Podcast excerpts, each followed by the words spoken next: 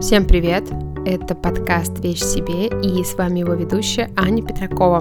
В этом подкасте я разговариваю о вещах и предметах с людьми, которые их придумывают. Выпуск начну с новостей. Выпуски не выходили почти месяц, э, несмотря даже на то, что они уже были заранее записаны и почти смонтированы, но у меня было очень много дел, которые были связаны с тем, что я уходила из своей работы в дело дизайн. Э, я проработала там чуть больше трех лет и завершала все свои дела. Вот, на это потребовалось достаточно много времени и сил. И еще я готовила с прекрасной кураторкой Дашей Курятниковой, которая курирует пространство координата, выставку, и она откроется 16 марта в Петербурге, так что если вы в Петербурге, приходите обязательно. Выставка будет посвящена рабочей куртке, как предмету гардероба, который существует в наше время, существовал раньше, у него есть большая история, и этот предмет как-то изменялся, до сих пор есть в нашем гардеробе, который мы любим, носим, а современные бренды его продолжают э, производить, как-то видоизменять. И наша выставка — это такое микроисследование на эту тему. Вот, так что если вы в Петербурге, приходите обязательно, выставка продлится полтора месяца. А, вход бесплатный, все подробности можно будет узнать в телеграм-канале координаты, и там же можно узнать график работ. Вот, приходите посмотреть и поучаствовать в микроисследовании. Так, а теперь приходим к герою эпизода. Герой моего третьего выпуска — это предметный дизайнер Андрей Будько. Когда я придумывала подкасты и составляла список тех, с кем хочу поговорить, Андрей был одним из первых в этом списке, так как мне очень нравится его проект, и вообще я давно за ним наблюдаю. А, наверное, еще с тех пор, когда он начал исследование темы ковров и коллекционировал советские пластиковые выбивалки. Об этом Андрей подробнее расскажет обязательно в этом выпуске. А вообще, Андрей Будько создает ковры в технике машинной вышивки по войлоку. Если вы даже немножко следите за тем, что происходит в дизайн-среде, то вы наверняка видели эти ковры. Во-первых, они очень выразительные, и легко запоминаются, а во-вторых, регулярно появляются в разных медиа как участники важных дизайн-конкурсов и выставок. Я давно слежу за тем, что делает Андрей, и мне очень нравится сочетание качества и иронии в предметах, которые он создает. А, и вообще целостности восприятия, которое несет его бренд и продукт. С Андреем мы поговорили о том, что вообще такое ковер в нашей культуре, с чего началось его исследование этого феномена и куда оно его привело. А еще о роли дизайнера в современном контексте. Должен ли дизайнер как-то учитывать контекст, создавая новое, и насколько важно оказаться в мировом сообществе. Так как Андрей уже почти год живет за границей, он много думает о том, что происходит, и о том, что он делает, и как это влияет вообще на происходящее. У него очень много интересных мыслей, и, на мой взгляд, получился очень сложный, очень сложный интересный диалог. Поэтому я приглашаю вас всех послушать и порассуждать вместе с нами над вопросами, которые мы задаем. Привет, Андрей. Очень рада, что мы с тобой состыковались для записи. И, наверное, хочу поделиться тем, что когда я только придумала подкаст, я составила список гостей, ну, с кем мне было бы интересно пообщаться. И вот ты был тогда как раз одним из первых там в списке. Я тебя сразу туда включила, потому что я, помню, послушала подкаст Министерства любви с Полиной Хлыновой и мне очень понравилось, как вы там и что обсуждали, и мне с тех пор хотелось с тобой познакомиться. Вот, ну и плюс я давно вообще просто слежу за тем, что ты делаешь, еще наверное, когда у тебя был проект с э, выбивалками для ковров, ну, так как я с тобой давно слежу, я чуть больше про тебя знаю, вот, но, наверное, не все слушатели в курсе, поэтому, пожалуйста, начни с того, что расскажи про себя, про то, как ты оказался в предметном дизайне, как вообще начался этот твой путь. Ого! Слушай, ну я предметным дизайном так или иначе занимаюсь больше 10 лет точно по-моему, с 2009, наверное. А, было так, я а, был в интерьерной сфере, работал пиарщиком в одной из компаний, которая возила обои, там голландские, английские, американские, в общем, такое, знаешь, вот все, что там показывают на выставках. К тому времени я просто занимался графическим дизайном, и вот у меня была вот, вот, вот такая работа в интерьерной сфере. И я сейчас точно не скажу, но в какой-то момент я подумал, ну, почти проснулся и сказал, о, надо заниматься предметным дизайном. Вот. И между тем, как я начал заниматься, и это произошло, у меня был такой маленький проект, когда я из Марокко возил пуфы. Там было все мое, кроме дизайна, да, то есть я э, приезжал э, в Марокко, там покупал кожу, ее красил, э, отдавал ее там шить, ну, то есть там какой-то контроль качества и так далее, и назад возвращались чехлы, которые там набивались, вот, превращались в пуфы, вот, и дальше это надо было как-то продвигать, то есть там всякие выставки, ну, такие ярмарки, вернее, ярмарки, журналы и так далее, но это было так еще в конце, это было в конце нулевых, Тогда я просто как бы научился, вот сделал такой маленький проект, на котором научился, где было ну, все мое, кроме дизайна, потому что такой дизайн был народный. Ну, надо сказать, что я по образованию вообще инженер. Технология оборудования и автоматизация производств. По образованию я должен э, запускать производство, и так сложилось, что не собирался запускать, а потом их, их начал запускать. Вот, а потом начал как бы пробовать делать свои какие-то проекты, продукты. Э, были у нас там деревянные лавочки. А потом мы долгое время с э, Таней Клименко, э, у нас была своя мастерская, мы делали гипсовые головы, делали фарфор, ну, такая гипсово-фарфоровая такая мастерская, производство. Ну, и там мы как бы экспериментировали совсем параллельно, то есть это основной там был гипс фарфор, а так мы там экспериментировали с бетоном, с деревом, там с воском. Потом мы делали э, такую вещь, как передвижной парк. Ну, это вот мы собирали так за сутки э, там всякие лавочки, урны и так далее. А потом я уже, э, ну, параллельно мы начали брать какие-то заказы, то есть были у меня какие-то клиентские проекты, то есть обычная такая дизайнерская работа, там, не знаю, э, не знаю, какую-нибудь коробку для модема, что-то типа того. Ну, то есть какие-то были вещи, кому-то мы там несколько раз запускали какие-то мелкие в производство вещи, то есть консультировали. Затем мы собрали вообще свою большую такую мастерскую, у нас была открытая мастерская, называлась все «Фабрика». А потом я, в общем, э, э, немножко во всем этом разочаровался, как бы за закрыл э, мастерскую и два года вообще не занимался э, дизайном, работал в офисе, там занимался образовательными проектами, э, даже в школе учителем э, работал, ну, такой в частной школе, хорошо школе, вот, учителем типа труда. Мне кажется, вот важно понять, что к началу вот проекта, я думаю, про который мы будем говорить, э, уже была такая одна итерация захода в предметный дизайн, выставки, в продажи и в производство свое. И это прям такой, знаешь, полный, полный цикл, типа рождение, расцвет, угасание, гибель. Ну, просто был какой-то оп- опыт производства своего, э, чужого. Параллельно были всегда какие-то там, ну, заказы там по консультациям, там по проектам и, и так далее. Вот. И в шестнадцатом году я просто как бы уже, уже, уже не было мастерской, а или я только, только мы ее закрыли. А, я начал делать какие-то просто эксперименты с технологией, вот как бы ковровой. Вот это такая висела факультативным проектом параллельно всей работе. А в 18-м осенью я вот презентовал на салон сателлита в Москве ковры. И вот как-то так пошло-поехало, но, но в целом вот такой второй заход в предметный дизайн, он вот с 2018 года, с осени. Долгое время ковры, это все-таки такой был факультативный проект, то есть я занимался в какое-то свободное время постепенно так дозревал и, ну, там съездил. Вначале это было салон «Сателлит» в Москве, потом э, уже какую-то новую коллекцию там ковров шкур, э, леопарда, вернее, мы, я свозил в Милан, ну и там как-то бодро все началось с апреля 2019 года когда в Милане на, сатили, на салон это был презентован ковер, он там выиграл один из конкурсов, конкурс от универмага Ринашента, и он дальше начал выставляться вот, и как бы все такое, знаешь, закипело, пошло. Тут появился коллаборация, параллельно была с Альфа-банком.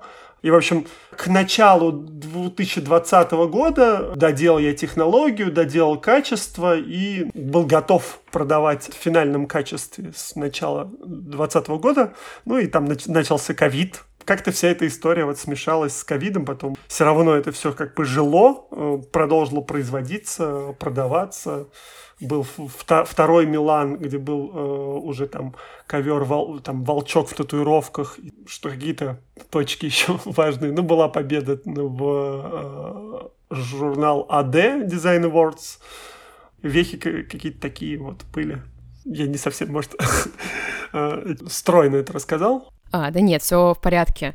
Я хочу просто понять, вот как ты стал заниматься коврами и а, почему ковры. И вот твое появление на салоне Дель Мобиле в Москве в 2018 году — это достаточно такой лихой заход, скажем так, на сцену в качестве профессионала и с таким уверенным проектом. Вот как ты пришел вообще к такому выводу, что надо именно так выйти и появиться вот в среде, и как ты решился на это? Но это было лихой, потому что вот э, в я уже сейчас не помню, в 15 или 16 я решил больше не заниматься предметным дизайном. Это было вот такое как бы решение. Э, бренд, с которым мы работали, назывался Истрорама, то есть это не был э, Андрей Будько э, никогда, вот, это был какой-то такой студийное, такое обезличенное, да, имя.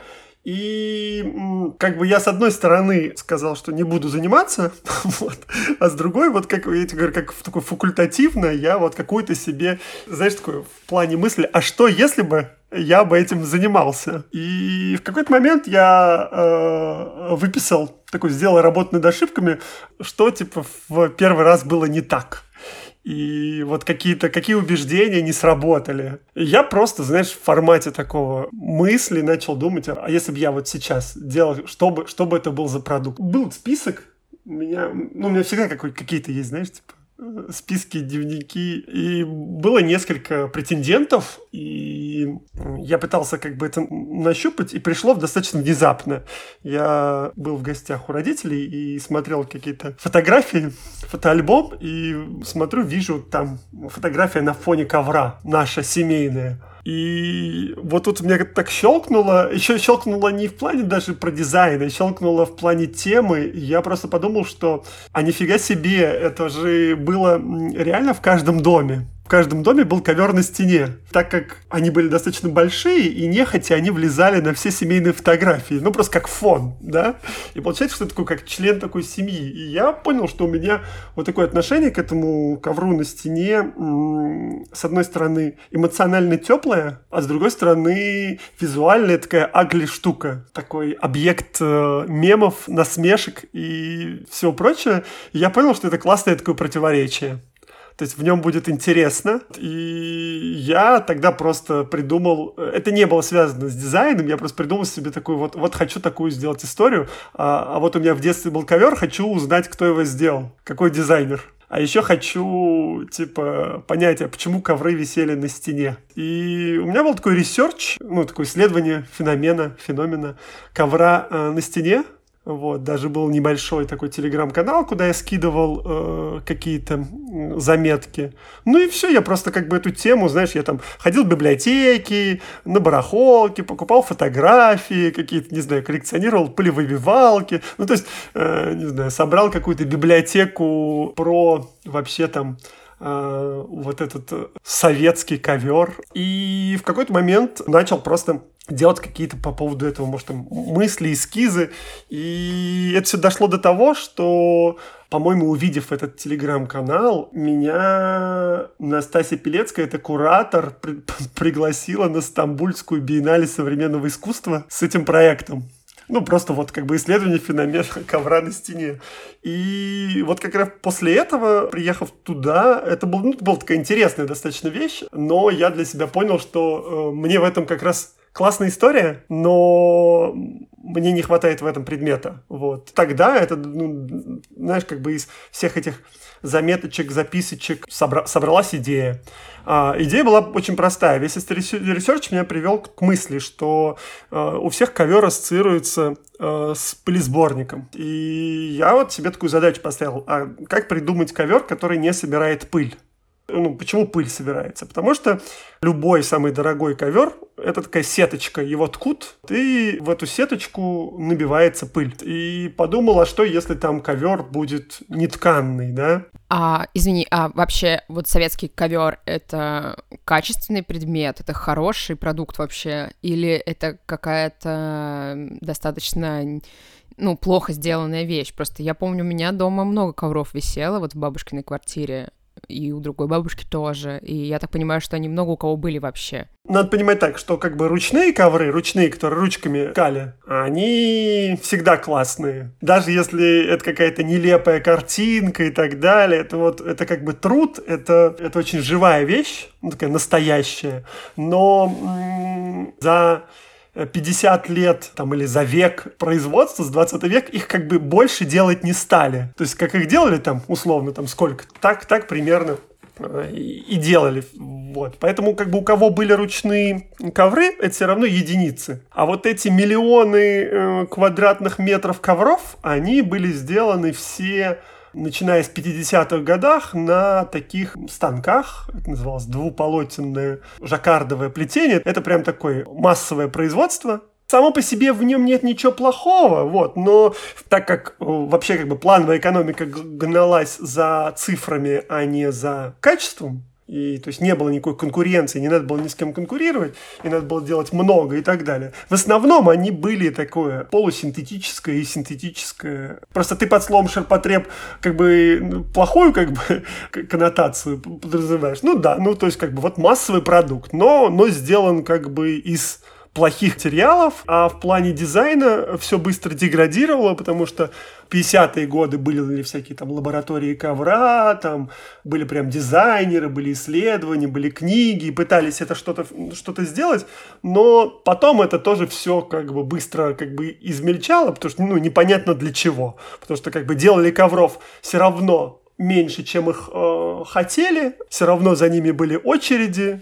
В этом, в этом интересен феномен, что на самом деле за плохой э, по качеству вещь она была таким интерьерным богом, таким самым желаемым объектом в плане обладания такой это любопытно. И хотел я сделать ковер, который не набирает пыль, и поэтому я как бы начал там искать всякие нетканки, там research ил какие-то модные, современные, а потом э, ну, достаточно быстро перестал research ить, потому что понял, что есть очень понятная нетканка — это войлок, потому что он не имеет регулярной структуры, и вообще как бы войлочные ковры это тоже как бы такие же древние ковры, как и тканные, то есть они, они всегда так или иначе ну, были. И на не просто нашел, как делать и где можно брать э, хорошее шерстяное полотно, и дальше начал думать, э, а как на него нанести рисунок. То есть разные там были варианты, там всякие аппликации, там печати всякие, Э, рисовки,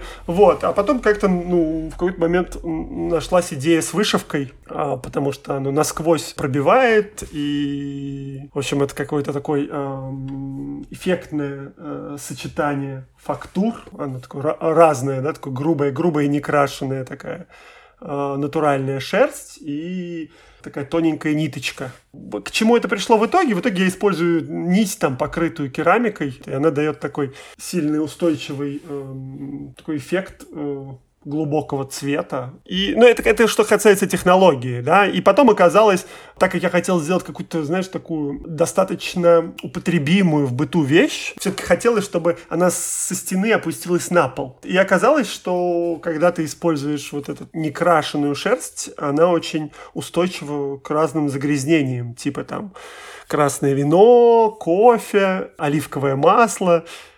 Вот, и была готовая технология, а дальше, а дальше просто уже начал, ну, как бы думать, какими должны быть ковры. И я, на самом деле, сразу придумал, э, до того, как начал показывать, что это будет такая трилогия, что это будет три типа ковра, ковров, как, типа, ну, в детстве у нас были там ковры э, восточные, ковры с всякими там животными, типа там олени, лошадь тройка, мишки и э, ковры с цветами. Ну и вот оно как бы так появилось, что э, есть э, геометрический ковер, который э, как бы восточный, есть вот эти шкуры, которые как бы э, отсылают коврам с оленем. И есть еще третья часть, она как бы не, не выпущена, не пущена в релиз. Это должен быть цветочный ковер. Был план, на самом деле, на 5 лет, вот, но он со всеми событиями, начиная с ковида, просто постоянно как бы откладывался и менялся. А, а ну а как ворвался, а ворвался, слушай, ворвал, вот, а ворвался я такой, таким образом. Я, значит, да, самая смешная часть этой истории. Я тебе сказал, что я выписал с прошлого раза какие-то вещи, которые я хочу сделать по-новому.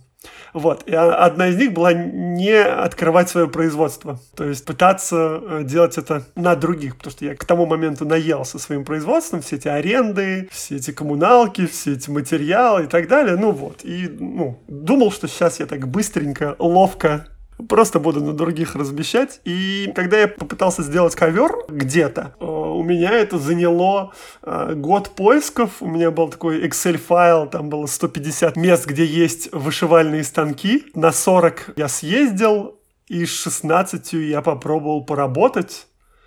И в итоге только три места показали, то есть вот из 153 показали как бы готовность и возможность делать примерно то качество, которое мы хотели. То есть в итоге вся эта история начала развиваться. Вот, то есть не получилось этого быстрого и элегантного. И на самом деле в какой-то момент э, я уже успел за этот год так задолбаться, что тоже плюнул на это все и все сложил в гараж. Это был май месяц, и мне присылают, вот, идет сейчас отбор, на салон стрит в Москве. Я, значит, из этих там 10 там образцов или сколько там было, выбрал какие-то три таких не стыдных. Это было абсолютно, абсолютно был еще не финальный вариант. Три как-то не, не стыдных. Их сфотографировал, послал. План был такой, что вот, значит, сейчас я это покажу. Вот столько как бы тра- потратил год всяких усилий. И вот сейчас я как силы обрету от того, что показал. Это как-то, знаешь, ну, при- приятно э, назад, назад вернул как бы энергию. И как возьмусь и начну дальше делать. Но э, получилось так, что они победили на салон сателлита в Москве, и надо было через полгода ехать в Милан, и надо в Милане по условиям показывать что-то новое, и как бы и понеслось. Пришлось там всякие старые черновики э, доставать. То есть не то, чтобы я так ворвался, скорее это так ворвало. Ну вот, и дальше я просто откликался на какие-то, как бы, знаешь, продолжения. То есть из одного события всегда выходило несколько следующих. А, вау, классно. Я, кстати, не знала, что по правилам ты должен предоставить какой-то новый объект. Я думала, что можешь что хочешь выставить. А вот по поводу производств, кстати, ты сказал, что у тебя был лист из 150 производств, съездил ты на 40, а попробовал что-то сшить э, только с 16 производствами. В итоге ты работаешь с этими 16 производствами или как это вообще у тебя устроено? Я сказал, что попробовал 16, э, это значит, где мы размещали заказ. Это заканчивалось иногда, мы не будем это делать, мы не можем это делать, это невозможно делать, или же там что-то нам не нравилось. И это был такой, знаешь, в общем, надо понять, что станки несложные сам по себе. Это станок, на котором делают вышивку типа, там, не знаю, на футболках, на бейсболках. Магия в том, что как бы делают обычно ма- маленькие предметы, и много. А мне надо было сделать огромный и штучный. Это тоже, в принципе, как бы возможно, но не часто какой-то большой экспертизы на тему, а как делать большие вы, вышивки, это как, это, как так это редкий запрос, ну, ее, ее как бы нет, да, ну, вернее, она есть, но ее мало. И обычно делают это на ткани. То есть, когда ты большую вышивку делаешь, ты должен понимать, как ткань себя ведет и так далее. А войлок непривычный материал, потому что она совсем не как ткань себя ведет, и приходилось вообще в процессе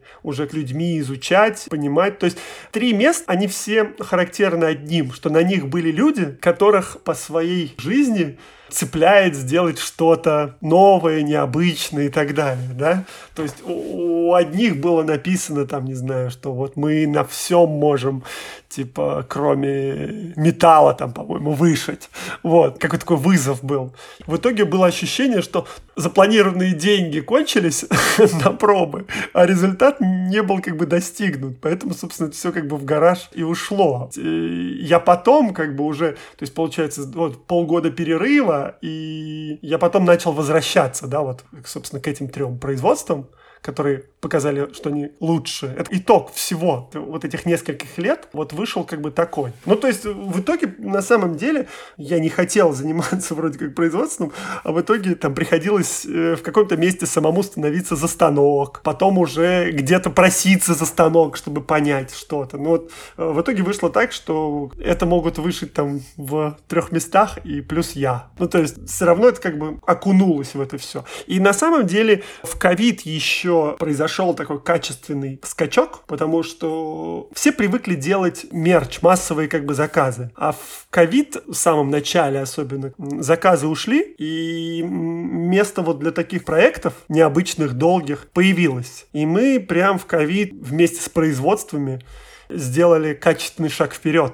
И в итоге это как бы, в, итоге это превратилось в то, что мы поставляли на производство все. Материалы, нитки, всякую мелочь. И фактически занимали какое-то время, да, то есть мы иногда договаривались, а, окей, сколько вы как бы часов не распродаете, давайте мы заберем эти часы. Так как нам нужны были эксперименты и как бы и время, мы пытались так. И в итоге получается, что просто на этих производствах там есть люди, которые конкретно для нас уже, уже делали. То есть 80% времени они посвящают. То есть я это называю такое просто в итоге производство в облаке, в том смысле, что в нем главная логистика, да, то есть оно где-то, и вот нитки идут с одной стороны, там другие нитки идут с другой стороны, материал с третьей, это все где-то встречается на складе, потом это все перемещается, вот, потом ну, в общем, какие-то чехлы шьются какие-то там. Ну, в общем, э, получается, что на ковиде оказалось, что я вот до этого ездил, ездил, ездил, а на ковиде оказалось, что, о, а есть вариант, когда можно не ездить. Можно дистанционно это все делать. Ну и в итоге вот было такое производство, потом мы поняли, что вот в одном месте получается делать лучше это, в другом такой тип ковров. Ну и как-то так распределили. Ну понятно, да, когда просто ты делаешь одно и то же уже там 10-20 раз, модель, у тебя, конечно, уже, конечно, все, ты все уже поправил. И самое главное, что мы начали в скорости расти, да, то есть мы вначале там, ну, наверное, мы там в раза четыре скорость сократили от э, начального, да. Это тоже как бы важно, потому что он как бы, это, это не так, что как бы он, станок его делает, то есть это такой digital craft, потому что там на ковре там миллион этих стежков, и там очень много тонкостей. На самом деле, я вот понимаю, что я не понимаю, как э, шьется подобный ковер, потому что у большинства твоих ковров очень сложный силуэт, то есть сложная форма, и у меня складывается такое ощущение, что это может быть вышивка и машинная, но по сути человек постоянно должен смотреть за станком, чтобы все вышивалось правильно, контролировать как-то направление, там э, границы и все такое. То есть это такой получается уже полуручной труд. Ну это полуручная, потому что я не зря сказал, что это digital craft. Там на самом деле программа, по которой вышивка идет, а ты там кое-что там маркеры определенные замеряешь и в процессе корректируешь. То есть там ты в, в процессе меняешь программу в зависимости от там, как пошло, в общем, от развития. Поэтому на самом деле каждый получается ковер, он такой уникальный, да.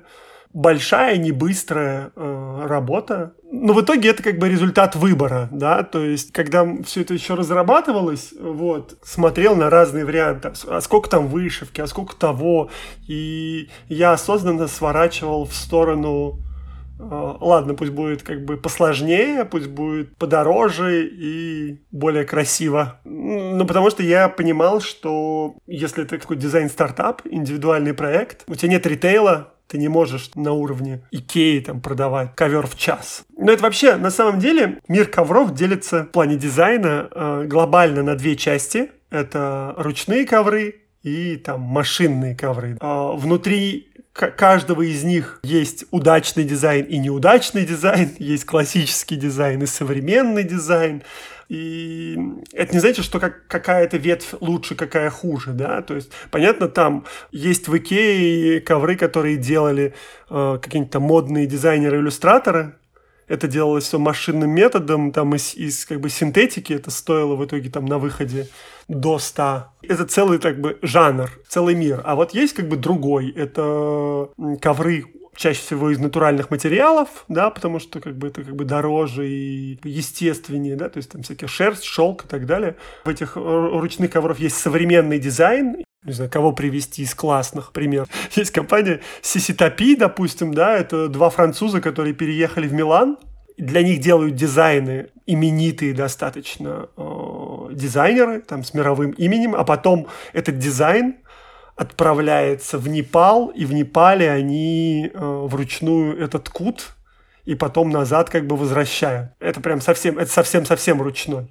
Есть типа тафтинг, да, когда человек стоит и фактически рисует ниткой. Ну, то, что сейчас очень такое популярное. Там в Ютубе миллионы просмотров набирают ролики.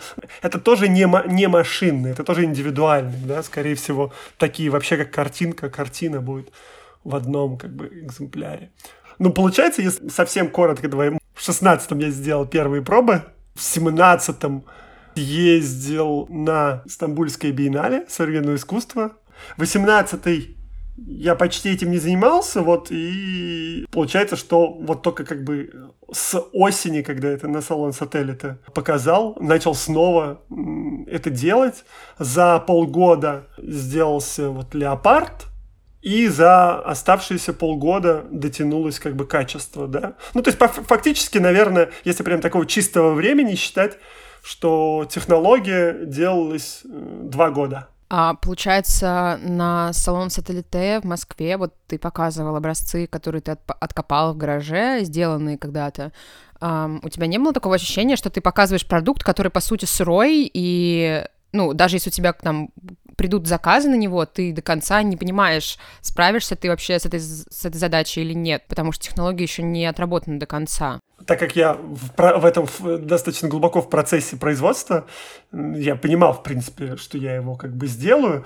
Э, вопрос э, другой. Э, что такое финальное качество? Качество, да, которое ты можешь сейчас сделать, и оно как бы уже хорошее на четверочку, да. Но финальным качеством я называю таким, что ты просто понимаешь, о, ты пришел в эту точку, а от этой точки тебе уже не хочется идти дальше, и все, ты хочешь уже как бы вот в этом качестве а, работать. Вообще, на самом деле, если вернё, вернуться к тому списку, когда я написал, что я хочу сделать в новый заход в дизайн по-новому, это как раз у меня было такое, было такое мое, мое убеждение, что дизайн можно показывать только тогда, когда ты его уже готов продать. То есть ты его показываешь, и все, и ну, у тебя уже все доделано. А на самом деле, э, благодаря вот потом миланским выставкам и так далее, я узнал, что вообще так не делают. Э, ну, то есть это может себе позволить сделать компания, и даже компании иногда делают не так. То есть ты на, на выставке показываешь уже достаточно хорошего качества прототип, и пока у тебя там пошли выставки, пошла какая-то как бы реакция, ты дотягиваешь технологию до конца. Он у тебя вот такой один, ты его еще не знаешь, как сделать такой же классный уверенно второй там, но знаешь, что за год это дотянешь. Потому что циклы планирования вот в таком в европейском дизайне, они не совсем нам привычные.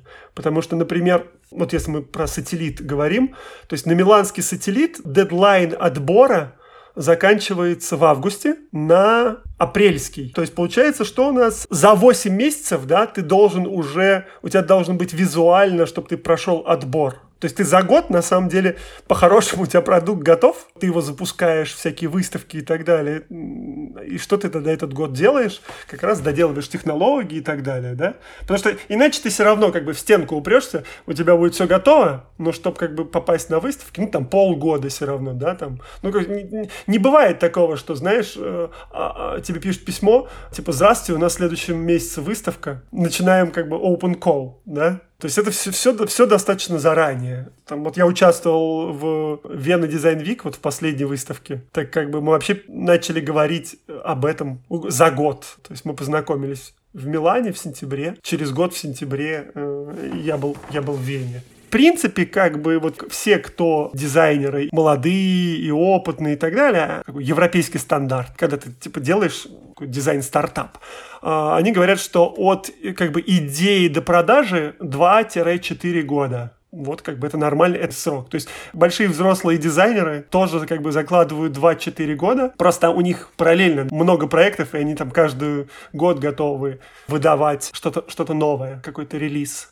Э, ну, получается, что ну, у меня, у меня вот, наверное, так и было. Но на самом деле какой-то момент не хватало мне на выставку, и я прототипы продавал. Это, это хорошая вещь, но она не финальная, я говорил, да?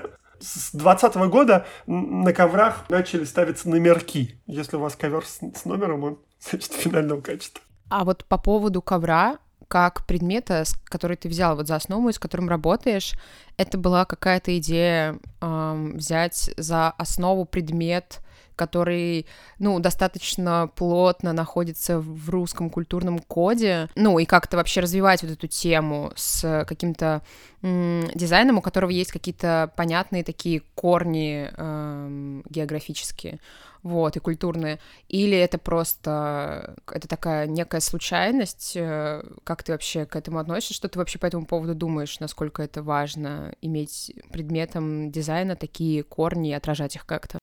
В общем, когда я заболел первый раз ковидом, я должен был на каком-то там форуме прочесть лекцию, почему, почему поиск русской идентичности скука смертная. Ну, я иронично достаточно к этому отношусь, потому что вот... Ну, во-первых, надо понимать, что вот этот поиск э, идентичности любой национальной, да, он в какой-то период происходит почему-то. Это активно было на рубеже 20-го, 19-20 века, когда многие страны искали как бы эту идентичность и как бы в это все играли. Тогда был расцвет этих экспо, там, не знаю, там, экспо в Париже, когда делали павильоны и так далее, да. Ну, то есть в 21 веке, там, спустя сто лет, в мире в целом этот нерв как бы ушел. Безусловно, ты всегда работаешь с каким-то настоящим, как-то ты рефлексируешь, что происходит как бы с тобой, и, не знаю, если ты там живешь в России говоришь на русском и думаешь на русском, конечно, как-то это будет откладывать отпечаток. Я, знаешь, у меня есть такая проверочная, про все дизайны, которые национально инспирированы, национальной культурой, у меня есть такая проверочка.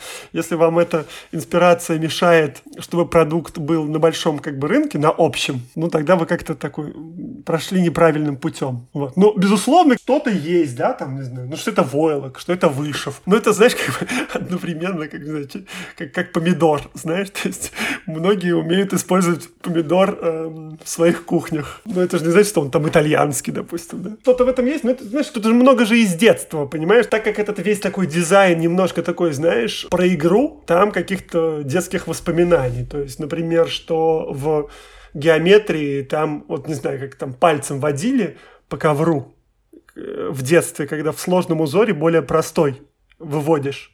Вот геометрия это про это. Там треть узора выделена там цветом или ну, новым паттерном. То есть она как бы выделена. Это как будто ты пальчиком провел и нарисовал э, более прост, про, простой паттерн. В шкурах то же самое. Да, там на волке татуировки.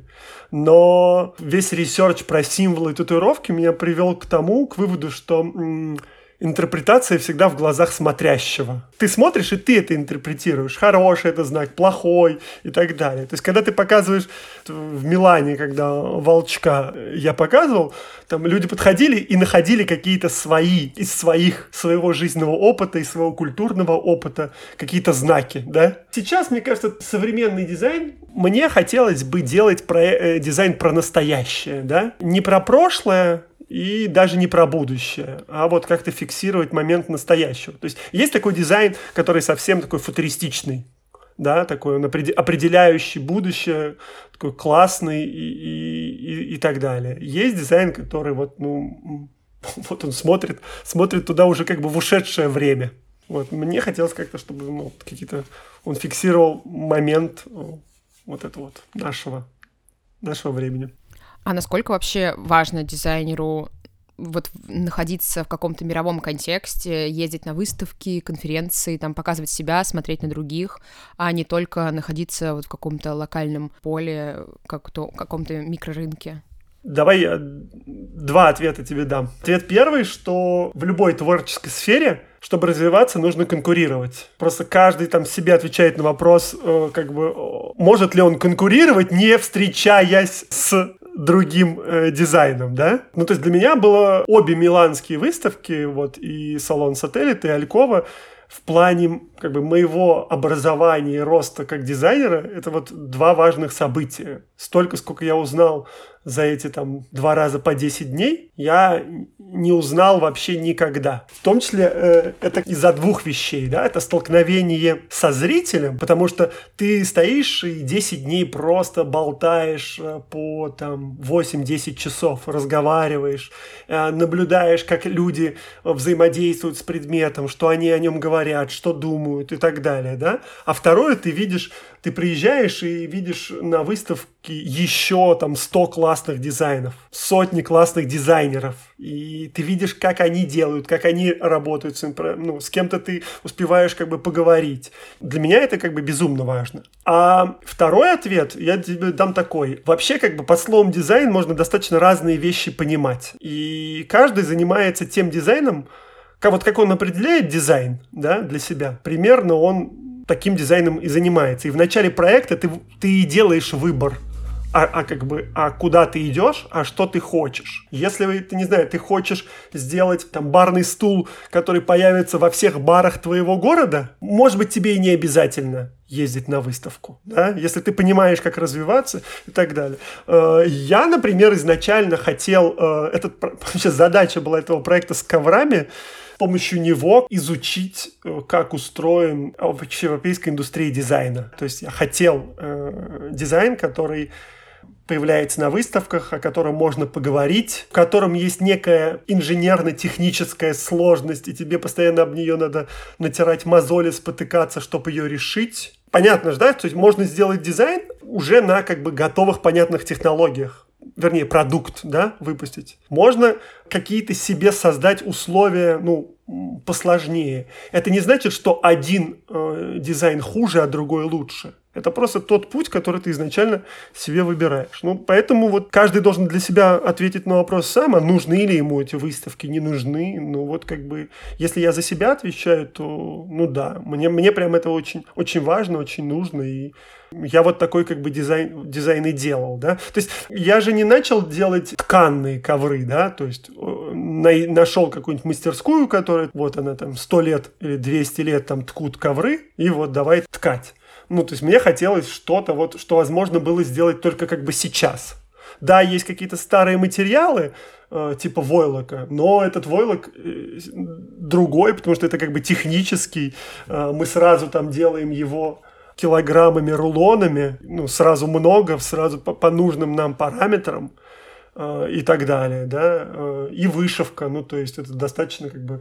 Этих станков не существовало там сколько-то лет назад, понимаешь, ну, то есть э, ручками ты эти 2 миллиона стежков не наковыряешь. Ну, понятно, да, это как бы, если была цель сделать просто ковер, есть, есть более простые пути. А в этой сложности ты находишь что-то новое. Это тоже часть постановки задачи. А, у меня такой вопрос появился. Что должно, и это должно, но под знаком вопроса, поменяться в жизни дизайнера, в его творчестве, работе, э, если вот он решает выйти на какой-то международный рынок, показать себя на какой-то выставке, э, должны ли произойти какие-то там количественные, качественные, идейные изменения для этого, или этот переход возможно осуществить, не меняя себя никак? Просто таким, какой ты есть, и вот выйти с этим, посмотреть, что как это будет работать. Ну, слушай, смотри, давай грубо. В 20 веке какой была жизнь дизайнера, да? как она была устроена. Это совсем условно, да? Есть некая, допустим, фабрика, которая владеет некой технологией она привлекает внутрь себя дизайнера, берет его на работу. Дизайнер как часть большой как бы структуры.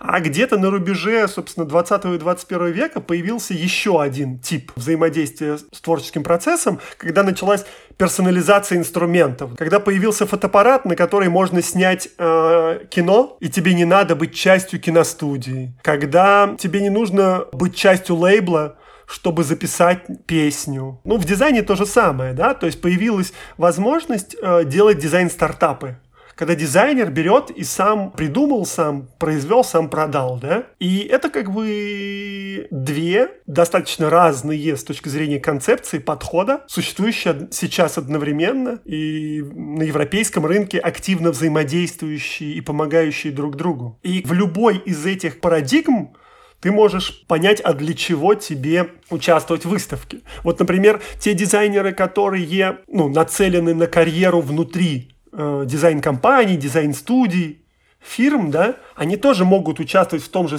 салон сателлита, чтобы обогатить свое CV, чтобы повысить свою ставку и так далее, да, то есть они участвуют там не чтобы это была часть, этап, э, ну, как бы их карьеры, их продукта, а это вот обогащает их портфолио, их как бы ценность на рынке. Самое главное находить себе простой ответ. Зачем? Целеполагание. Зачем ты это делаешь? Тогда у тебя возможность, когда, когда ты поймешь, что все по-другому, на самом деле, у тебя будет как бы шанс ухватиться за то, что тебе нужно. Поэтому, ну, тут надо учиться в, люб в любом форме. Это классно полезно, да, учишься ты через выставку, через новые проекты, через э, образование, все, все, все, все, все как бы классно.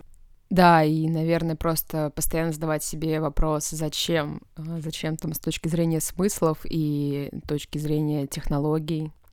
Это вот это вообще самый, самый главный вопрос. Зачем, зачем ты это делаешь, очень, да, очень важно. Ну, то есть получается, что если ты для себя ответ на эти два вопроса находишь, зачем ты это вообще все делаешь, что это тебе может ну, как бы дать, то туда стоит. Ну, то есть просто сейчас очень много, вот если мы говорим про салон сателлит, опять же, тот же, да, это же э, как раз такая форма, когда э, дизайнер-интерпренер, то есть вот люди, с которыми там 8 там, человек, да, мы побеждали э, вместе в Риношенте, мы так друг за другом следим и общаемся, и я вижу, на каком этапе они сейчас находятся, да, и то есть все вот с каким проектом туда пришли, вот они там спустя три года его как бы развивают, да, то есть да, там мог, некоторые запустили какой-то еще и так далее, но вот, вот идет как бы развитие, да, там проект там делал лампы, вот они там делают как бы лампы. Ну, они пытаются из вот этого стартапа вырастить такую коллекцию-бизнес, да, чтобы это как-то начало, э, ну, либо самим продавать, либо потом уже продать как бы упакованную, прям готовую как бы коллекцию, да. Это немножко отличается от того, что тебя нанимают как работника, да, в компанию. При этом есть какие-то гибридные истории. Есть люди, у которых есть студия, они работают для, для крупных брендов, выполняют заказы, а потом на выставке еще показывают свои проекты. И обычно э, заметно, что проекты, которые ты сам показываешь, они такие более вычурные, иногда менее как бы практичные, повеселее, а потом, когда они делают для компании, они уже работают в конкретном дизайн-языке, в конкретной технологии и условно поскучнее. Не равно плохо. Это тоже как бы такие цели. Качество работы описывается, насколько, насколько выполнены целеполагания, да? Вот, ну там такие как бы правила игры. И, ну, вот так это все устроено. Мне кажется, если ты хочешь быть э, частью общеевропейского дизайна, ну, тебе как минимум надо где-то в Милане выставляться раз в год, еще где-нибудь, еще раз в год. А дальше просто, знаешь, как похоже, ты сделал релиз продукта, а потом ты ему начинаешь делать прокат, да, то есть ты его катаешь, а потом тебе нужно понимать, как ты его хочешь продавать, да, то есть через год-два тебе надо как бы прекращать с этим продуктом ездить на выставки, где ты его презентуешь, ездить на выставки, где байеры появляются, да, и, ну, как бы, такая есть такие они в основном в Германии происходят, такие, знаешь, скучные выставки, где нет, почти нет прессы, нет зрителей, но при этом куча байеров. Туда просто ты должен вести немножко другое, да, ты должен туда вести каталоги, ты должен туда складскую программу вести, ты должен вести условия, как ты взаимодействуешь, и ты должен уже понимать, что ты можешь вот этот взрывной всплеск спроса удовлетворить. Потому что когда ты сам продаешь, никакого э, геометрического не будет, да, то есть твой, твой рост твоих продаж, он достаточно понятен, он такой как в горочку постепенно постепенно идет. Блин, кстати, классно, спасибо, что это рассказал, потому что я вообще не знала, что это так устроено, что есть какой-то путь, по сути, уже план, который ты можешь взять на вооружение и использовать его, если у тебя есть подобный проект, который ты готов так э, запульнуть куда-то. Так, сейчас, наверное, будет самый такой сложный вопрос. Самый сложный был «расскажи про себя». так что... А, ну тогда самое сложное позади уже все. Вопрос такой, как тебе кажется, отразилась ли вот международная политика сейчас на на дизайнере на русском?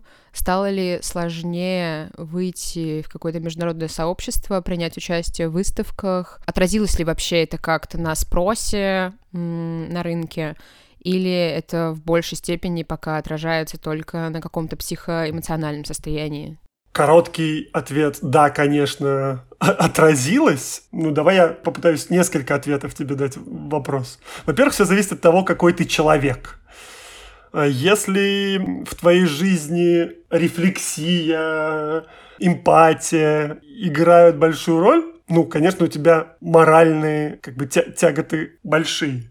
Ну, надо сразу, да, давай сразу как бы я скажу, что я типа, 9 месяцев не в России нахожусь, я уехал в марте, и я могу только сказать, как это здесь ощущается мне, да, то есть я не скажу, как это ощущается сейчас в России. Ну, изменилось все, измен... ну, как бы это как бы достаточно глобальное изменение, при этом на самом деле эм, неважно, ты уехал или остался, если у тебя есть какая-то рефлексия, ты там, и там будешь морально как бы страдать. С точки зрения процессинга ты там и там будешь решать какие-то вопросы. Но мне после начала войны вообще не хотелось никакого дизайна, и я как бы это вообще не видел. У меня были договоренности на лето на Милан две выставки, и я их обе отменил. Только летом, занявшись там волонтерством, я как-то вернул себе какую-то вот ощущение, что я хочу заниматься как бы дизайном. Ну и вот как бы первая выставка была в Вену я поехал, ну и то потому, что мы договорились еще год назад в Милане.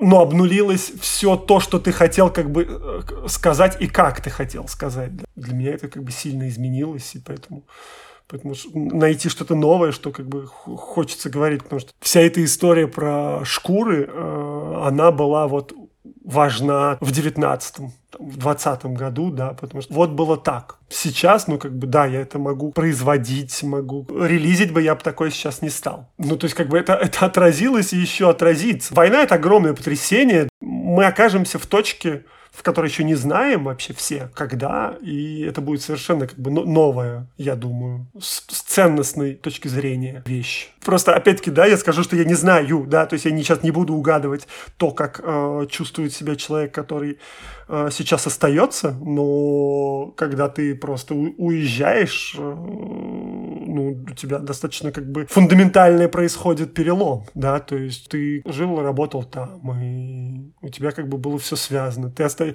ты попадаешь какой-то совсем в новые условия, при этом ты понимаешь, что миллионам людей прямо сейчас э, гораздо хуже, и они находятся в гораздо более ужасной ситуации, чем ты. Я как бы, вот все, что происходит с нами, это на самом деле как бы вообще просто какой-то такой крайняя история про процесса, да, то есть... Ну, а вот ты ездил в Вену, ты не заметил каких-то перемен к себе, как э, к русскому дизайнеру? Относились ли к тебе как-то иначе, или в целом в таком профессиональном поле у всех есть какое-то понимание, и там отношение не поменялось?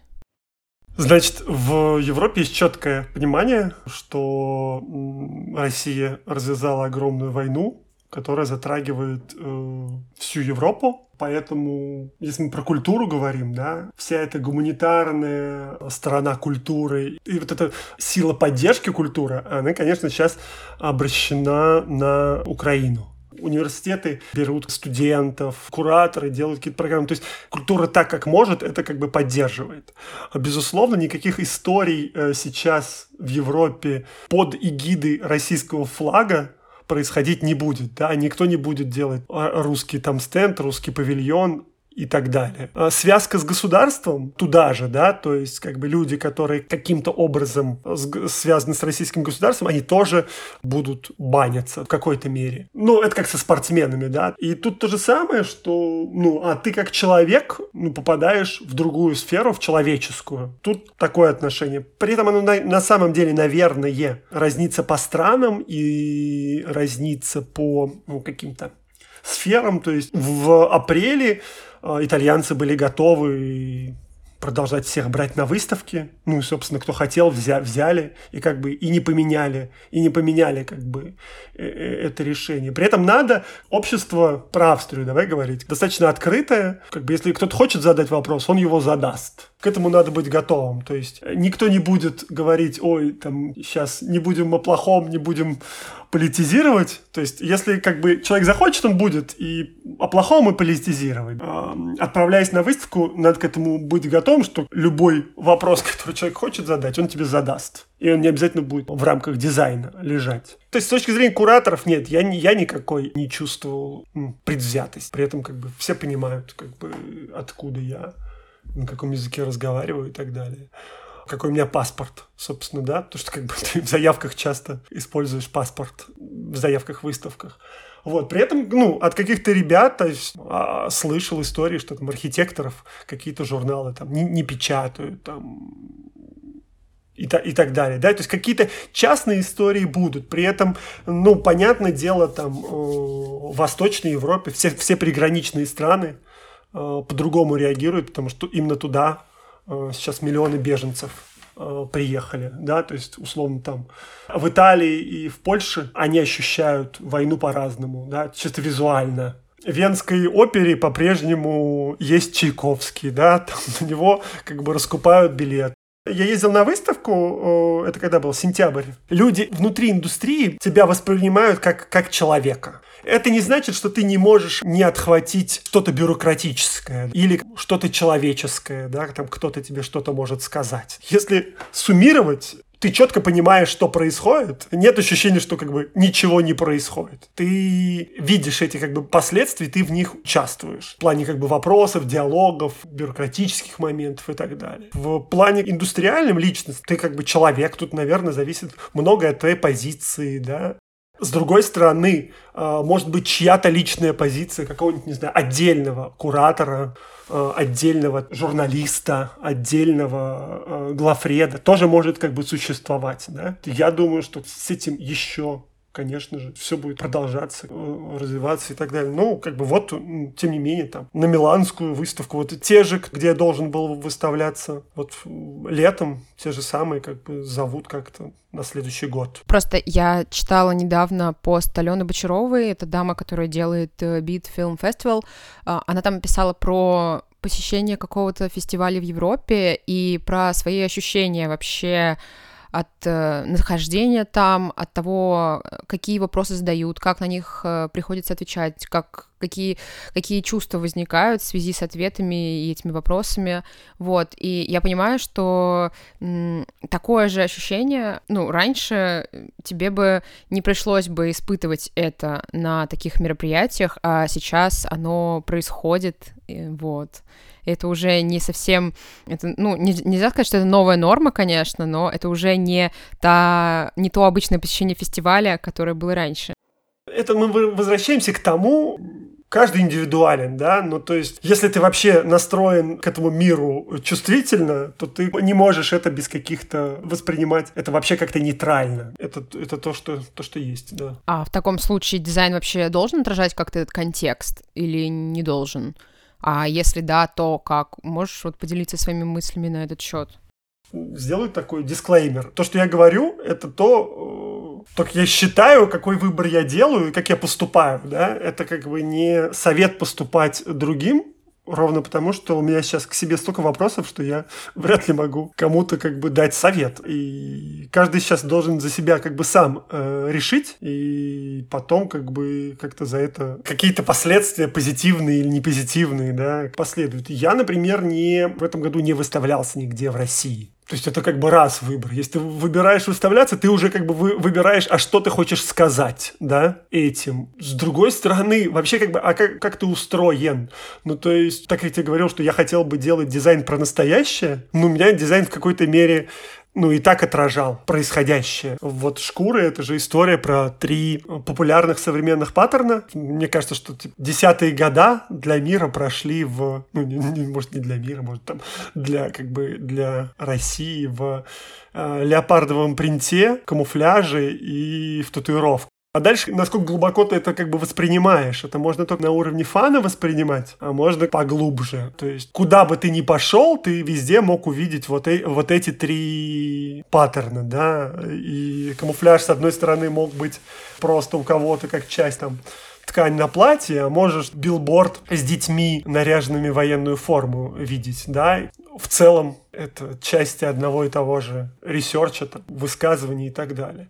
Ну, для меня, да, я, например, то есть я реагирую дизайном на происходящее, но просто ковер еще такая тема, да, я не знаю, как бы, если бы я делал стул, как бы я бы сейчас отреагировал бы, ну, стулом, да, то есть ковер это, эм, он же имеет такую художественную составляющую, визуальную, в виде там паттерна и так далее. То есть он всегда, име, всегда имел возможность э, во все там времена давать некий месседж. Исторически какую-то символьность в узоры вплетали, да когда был э, запрет в персидском ковроткачестве на изображение живых существ, а не узорами как-то их изображали. Есть вообще огромный жанр такой war carpet, такой, знаешь, типа военный ковер. То есть это, это такая достаточно, на самом деле, болезненная тема, потому что это вот как пример, это афганский ковер. Там последние десятилетия все время идет война там. На протяжении этого это как-то постоянно отражалось э, уже как визуальное искусство. Мне вот, ну, чтобы найти какой-то интерес для себя в дизайне, вот я вот э, летом оказался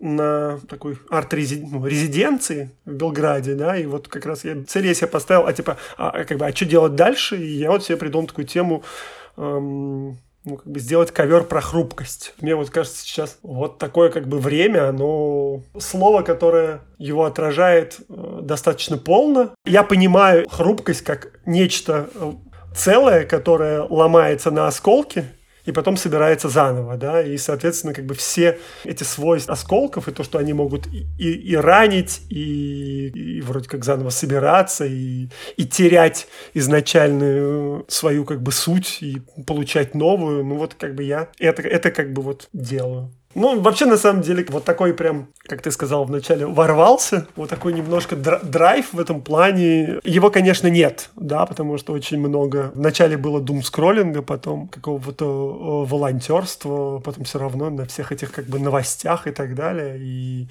вообще просто как бы своя личная как бы перестройка жизни э, большой, потому что ты должен какую-то совершенно новую работу делать в новом месте и много-многое начинать с нуля, да, там. А у тебя, кстати, вот произошли изменения какие-то в плане производства? Ты до сих пор производишь ковры в России или ты ищешь и нацелен вообще найти производство где-то в Европе или где-то еще? Были заделки уже давно производства в Европе, потому что раньше четверть ковров мы продавали вне России. Там удобнее производить там, так как это достаточно понятная модель производства, облачная. То есть какие-то наработки у нас существовали, но вот за 9 месяцев там сложилось понимание, что просто как бы надо свое производство делать, и вот а, а сейчас тебя эта мысль не пугает? Да, эта мысль сейчас как бы не пугает. Ну, собственно, как бы последние полгода я этим занимаюсь, просто я, я сейчас тебе так начинаю путно отвечать, потому что, как бы, чтобы зарелизить это, надо сделать последний, как бы, шаг. Но, по сути, сейчас мы открываем свое производство, потому что, на самом деле, по-другому немножко структура устроена, производить здесь, на чужом производстве, сильно дороже, потому что, в целом, рынок, эм, если у нас люди покупают станок, чтобы выполнять заказы и делать там разные, ну, там,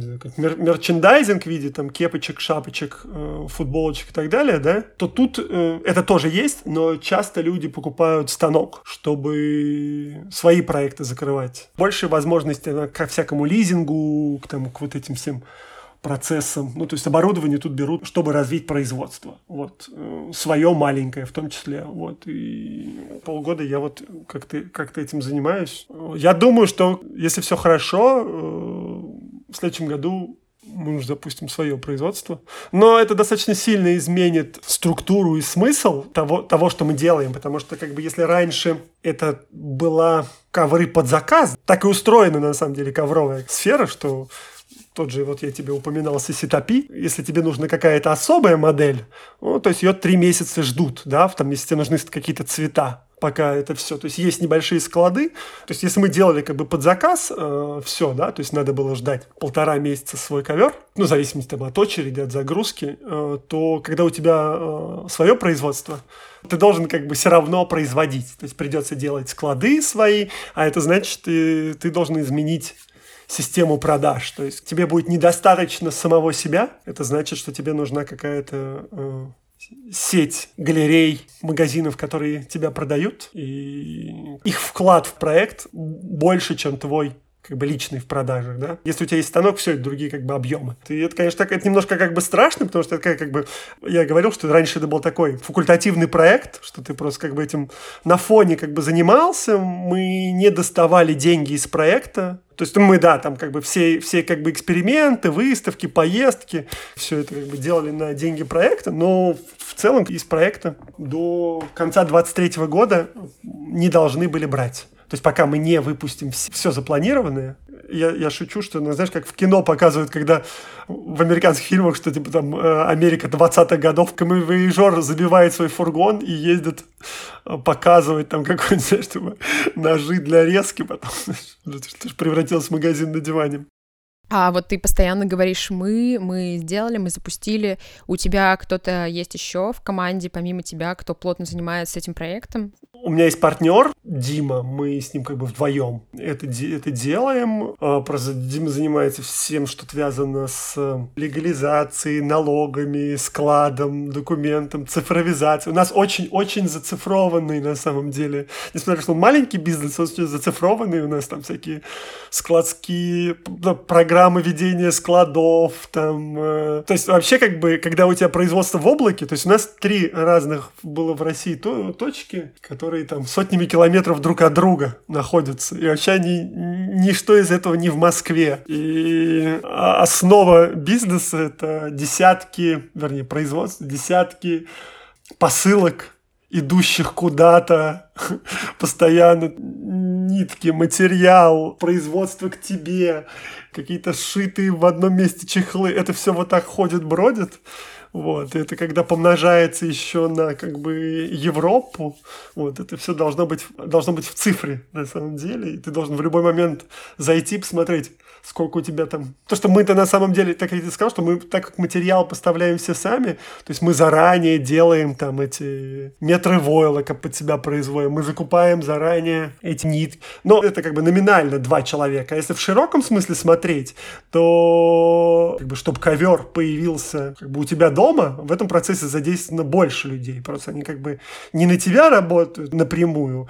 То есть есть э, человек, который шьет чехлы отдельно, да, есть там три человека, которые вышивают. Это не безграничное количество людей, это прям конкретные, потому что у них есть уже как бы наработанный опыт, и каждый специализируется в чем-то своем, да есть там я там, который занимается какой-то сборкой. Ну, то есть в, в, этом, в этом плане, если в производственном цикле, да, то там уже получается 7 человек. Поэтому даже если ты называешься там своим именем, все равно у тебя в какой-то мере не один человек. Потому что там провернуть выставку одному невозможно. Это, это сложно там, не знаю, кто-то кто-то тебе фотографирует, да, это тоже как бы на самом деле часть проекта, кто-то рисует плакаты. Ну, то есть проект всегда обрастает вот этими микросвязками с другими проектами, и, конечно же, правильно, если так уж воспринимать, что вот как такие корешки у, у деревьев, знаешь, там.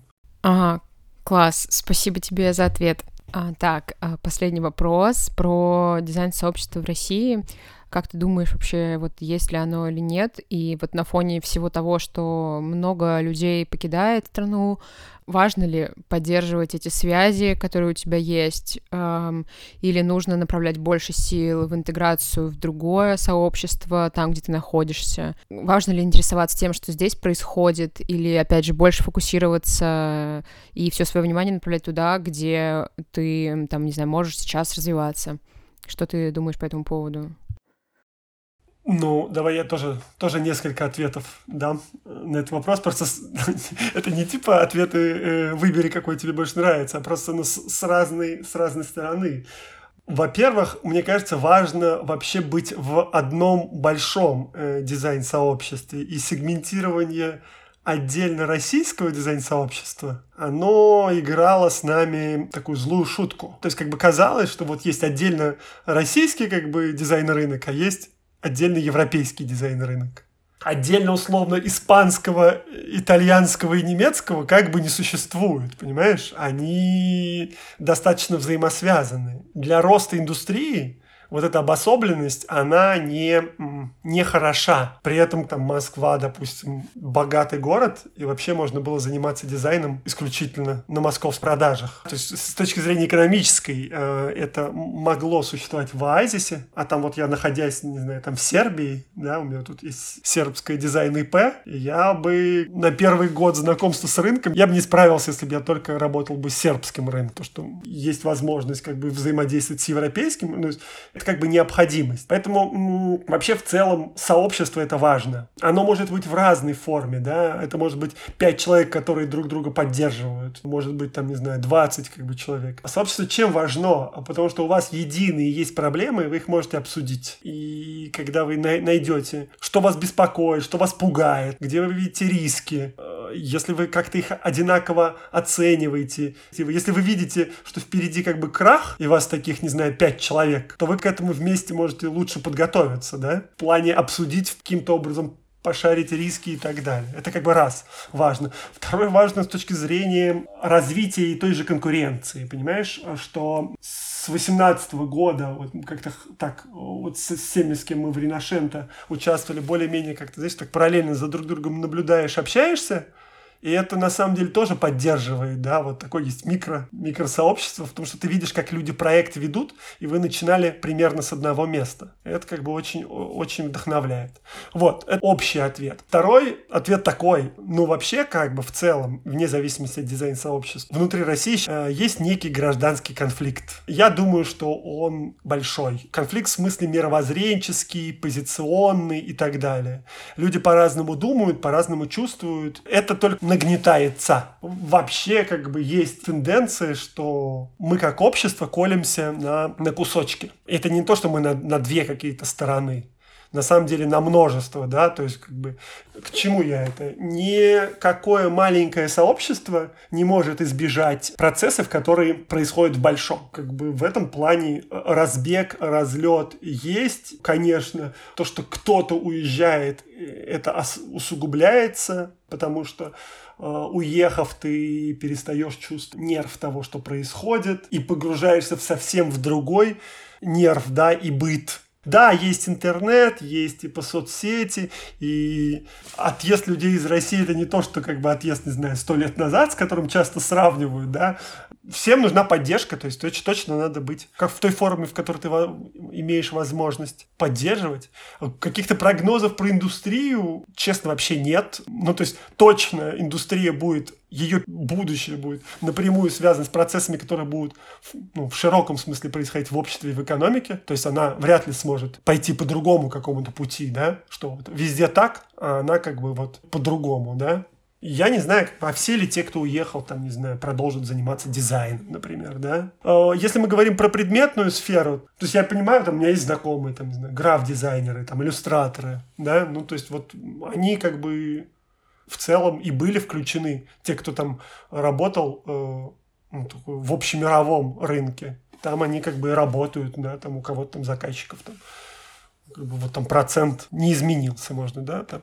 А когда ты с физическим предметом работаешь, ты же где-то это, ты же где-то это производишь, и вот ты же где-то производишь, и по сути, по сути, как бы все, что связано с производством, физическим проектом, если ты хочешь как бы уехать, то ты закончишь его и начнешь заново. Ну, тут просто разные вещи, да, как бы есть личностное решение, есть твое решение как профессионала по профессии, и это как бы тоже может у тебя вступать э, во внутренние какие-то ну, то есть много поменяется, в том числе как бы и занятия людей, их как бы деятельность и так далее. То есть тут так, есть просто такое, знаешь, как бы, я думаю, у многих стойкое ощущение, что э, ты оказываешься в новой реальности, но ты не выбирал в ней оказаться, да, но уже как бы в ней оказался.